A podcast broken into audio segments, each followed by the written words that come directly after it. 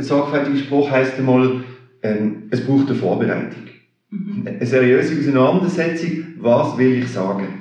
Sei das äh, in einer Predigt, sei das, äh, wenn ich unterrichten tue, äh, sei das, äh, wenn ich äh, in einer Bildungsveranstaltung bin. Ich muss wissen, was will ich sagen? Willkommen beim Podcast Impulse kirchliche Familienarbeit.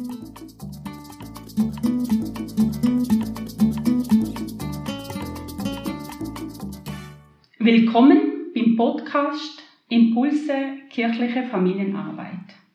Mein Name ist Nara Müller und mein Interviewpartner ist Felix Klingenbeck, Pfarrleiter in Münzingen mit jahrelanger Erfahrung in Gottesdienste, Familienarbeit und Religionsunterricht. Und auch Autor vom Blog Wortimpuls. Herzlich willkommen, Felix. Gerne. In dem Wortimpuls sind ja auch Kolumnen Kommentare, Predigtskizzen zu Religion, Kirche und Gesellschaft. Eigentlich sehr kurz, prägnant und in die Alltagssprache noch geschrieben. Jetzt sind wir gerade mittendrin in dem Thema, was heißt eigentlich Alltagssprache? Und heute werden wir über die Sprache reden, die wir in der Kirche, also im kirchlichen Kontext brauchen. Das ist die Sprache, die im Religionsunterricht gebraucht wird, in den Gottesdienst gesprochen wird und ihre Wirkung. Wie wirkt die Sprache auf, auf die Menschen, die in der Kirche kommen und die Kirche besuchen und auf die äh, Schüler und Schülerinnen im Religionsunterricht.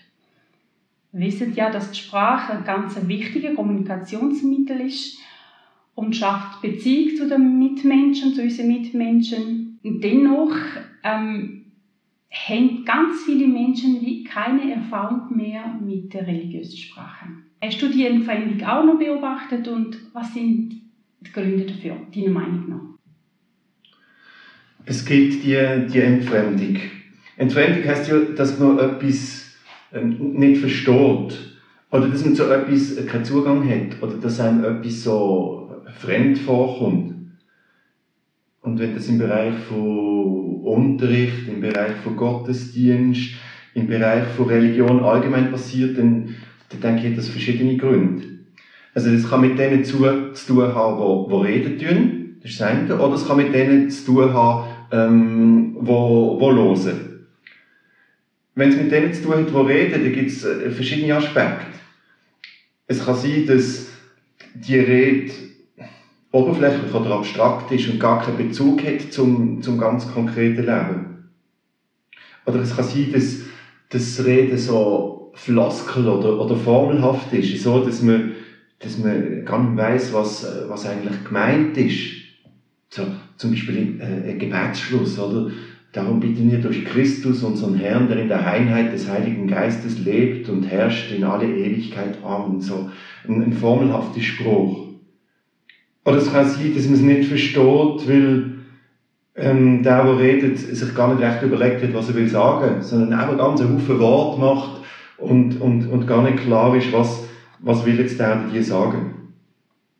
Oder manchmal ist es auch so, dass der Spruch nicht verständlich ist, weil sie gespickt ist mit, mit Fachbegriffen und Fremdwörtern, wo, wo, wo dann einfach nicht, nicht, nicht verständlich sind.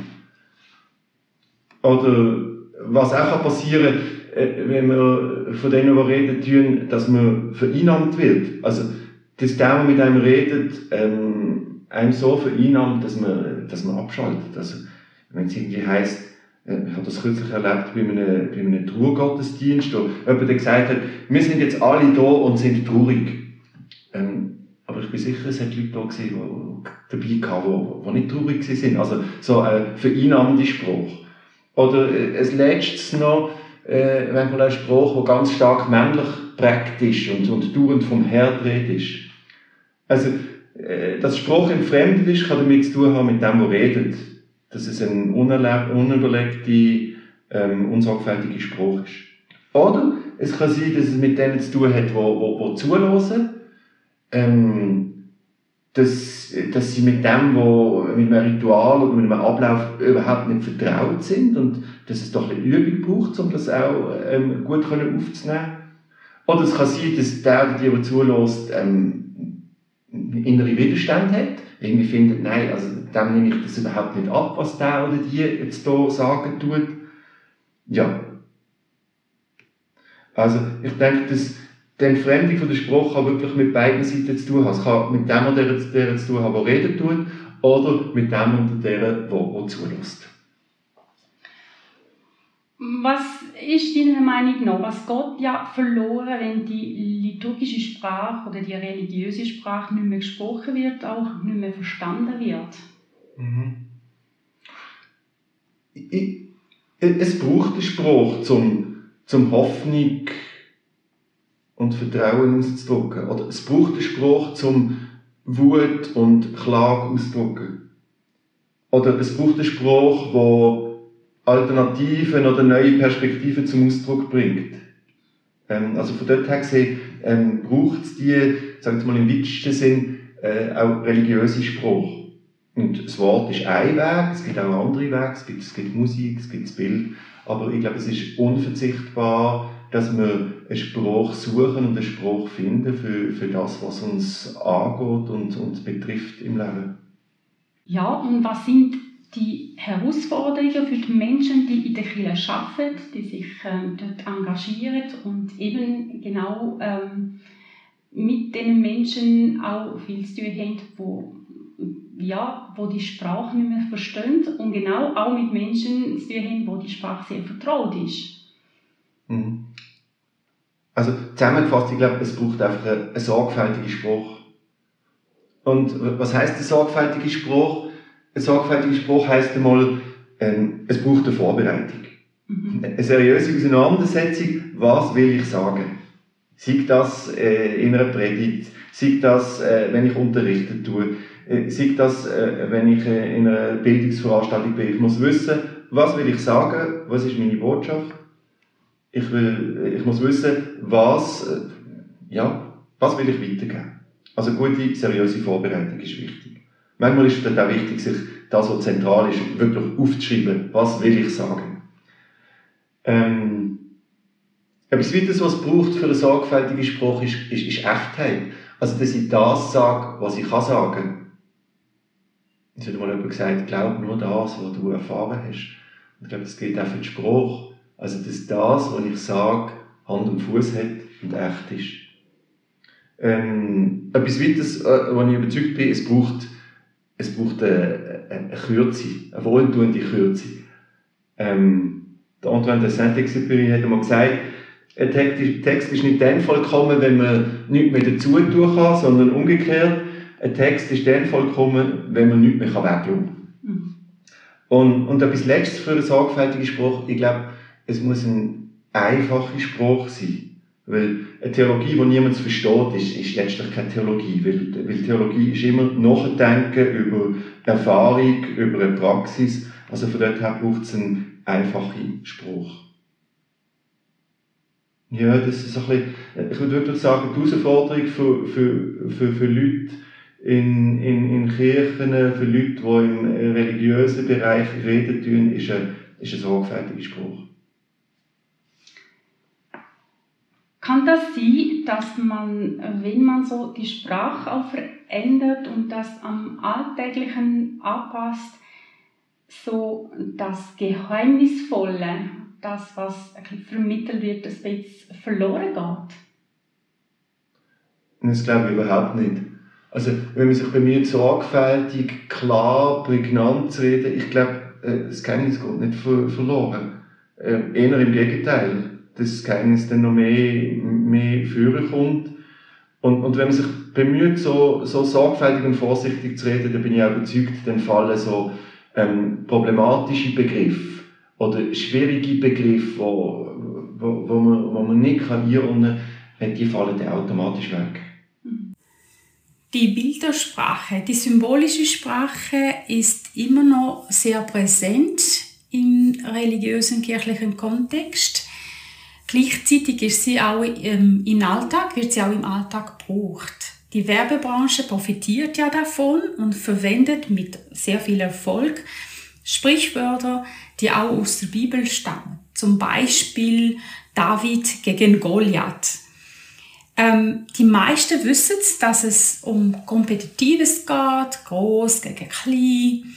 Aber wer David und Goliath sind und was ihre Geschichte ist, wissen eben nur noch ganz, ganz wenige.